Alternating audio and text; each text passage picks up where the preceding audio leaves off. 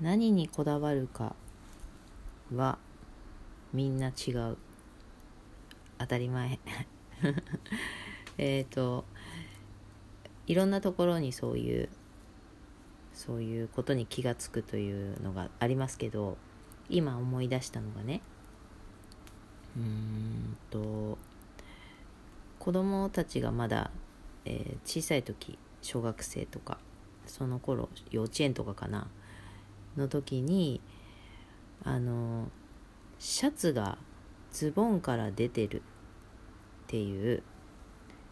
あの遊んでるとね出ちゃいますよね、まあ遊んでなくても出てることはあったな。あの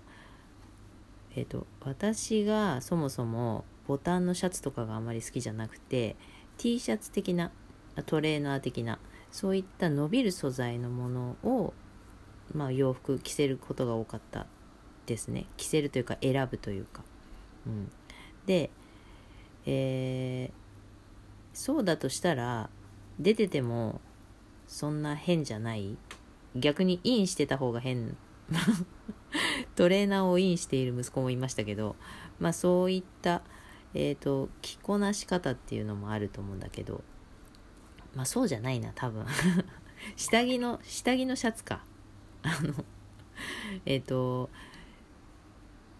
うん T シャツまあ T シャツの時は着てなかったかもしれないけど、まあ、トレーナーとかの下に、えー例えばシャツランニングみたいなシャツを着ているという体でお話ししましょうか。それを着ている時にその下に着ている下着的なものが、えーシャあの出ている。ズボンに入ってなくて出ている。そして、えー上に着ているトレーナーとかそういったものの裾から見えているみたいな着こなし方。これは着こなしじゃないね。出ちゃってるっていうだけですけど、まあ、そういったものがえ気になりますか？気になりますかっていう質問自体がもう私の何を何にこだわっているか分かってしまうかもしれないけど私は気にならないんですよ。いや気にならなくはないっていうかあ出てるなっていうのは分かりますよ見れば。だけどあ自分だったらしまいます。自分だったらしまいます。で子供の場合まあその子供にもよるかもしれないけど、えー男の子で、えー動きが活発でというそういう子だったんです。だから入れてもまたすぐ出ちゃうっていうそういうそういう感覚だったからかな。私はそれを見ても直しませんでした。うん。あ出てるって思って、まあ、出てるよって言ったことはあったかもしれないけどなんかまあなんだ。ちょっとちゃんとしなきゃいけない場所に行った時にはあのしまってやるっていうことはしたかもしれないけどそれ以外はもう大体そのまんまでした。うん、でそれをある時友達の子供の友達のお母さんがしまってくれてた。でしまってあげなさいよみたいな風に言われた。です。でえ？っつって。だってまたすぐ出るよって。言って私はうんともすんとも言わなかったんですけど。そっかって。でそのお友達息子の友達だから男の子のお母さんだしその男の子も結構活発な子だったんだけどえー、そっか毎回しまってあげるあの子もきっと出てるだろうになとか思ったりして。それぐらい私にとっては、うん、そんなにあの重要事項じゃなかったっていうかそんなそんなことを思ってへえいろいろあるんだなーって思ったりしてあとそういったところだとえっ、とよだれかけ。あのすごくよだれが出る子だったんですよね。あのすごく。すごく。でもうあのスタイみたいなよだれかけちゃ可愛いやつとかじゃもう全然足りないぐらいな感じだったんですよ。だからタオル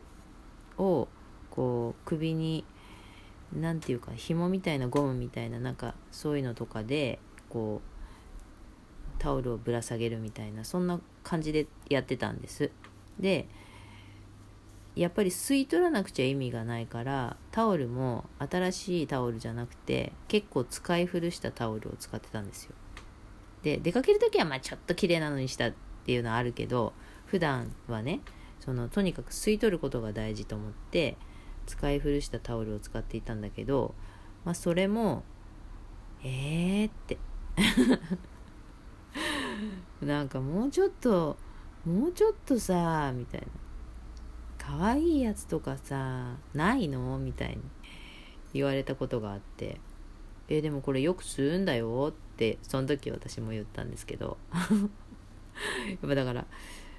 こだわるところが違う。あの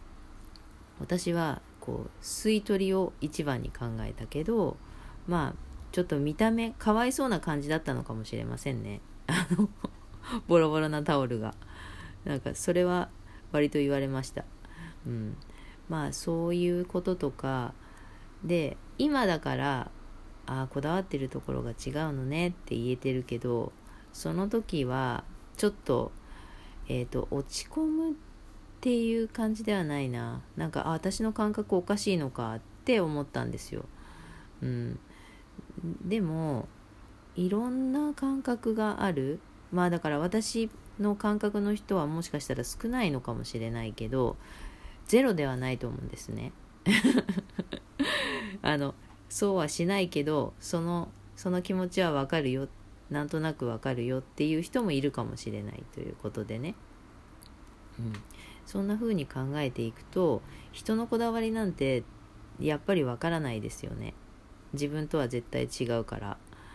うん。だとしたらまあそれを理解しなくてもいいかもしれないけどあのあそうなのねっていう。そうなのねっていう風に捉えていくとなんか気にならなくなるのかしらみたいな。どうしても気になっちゃうってことはきっとねその私はそういうのは嫌だって強烈に思うことがあったとしたらなんかそれきっと自分の中に種があるんですよ。なんかねそその嫌だと思ってることを実はやっちゃいけないと自分で思ってるだけで実はやりたいって思ってる人もいるっていう話もあったりしますよ。そんな言われると余計やだって思うかもしれないけどまあでもそういった、えー、なんか強い感情が現れた場合にはうーん何かしらのこう種種自分の中にある全く全く眼中ないことだったら多分気にもならないし引っかかりもしないんですよね。そうそういうふうに見ていくとあの面白いですよ。引っかかることも人と違うじゃないですか。なんか同じものを同じ本を読んでいて同じテレビを見ていてとか全然あの注目する場所が違うっていうのは多分そういうことなんだと思うんですけどね。うん。まあそんな感じであのこだわり？あこだわりが悪いとかいいとかいう話じゃなくて全然違う？人とは違う？えっ、ー、と私のこの番組はねちょっと変わった概念ということで変わり者な私というのが前提でお話をしているからあの、まあ、そういった風に聞いていただいている方もいるかもしれないんでだからあーってあの流せるかもしれないけどでももしかするとこう私とリアルにこう接していてこういうつながりじゃなくてね何かどこかで知り合ってそんで私の様子を見ていたら何この人って思われたかもしれないということです。そういう変わっているっていう人も、うん、いますよね。であの多数決で言うと多い少ないってやっぱりあるじゃないですか。ねでやっぱり多い人多い方の人からするとその少ない人数の方の人を見た時やだ何あの人って感覚になりますよね。うん、だけどこれね逆転する可能性もあってこの部分はこの人何これって思うけど実は自分にもそういったところがある場合があってね自分にも少数派な考え方を持っているところもあったりするとそうなるわけですよね。だからね。ちょっと変わってる何あの人変って思ってもいいんです。そう思われてもいいんです。ということがちょっと言いたかった。急に言いたくなった。という収録でした、えー、この番組はコミーの概念と言いましてアラフィフコミーのちょっと変わった概念についてお話をしています、えー、お便りを募集しています、えー、質問感想リクエストなどお寄せいただいた、えお便りは読ませていただいておりますえ、読み上げ NG の場合には読まないでというふうに記載をお願いしております。え、お便りはラジオトークアプリから配信できるようになっています。え、今日も最後まで聞いてくださってありがとうございました。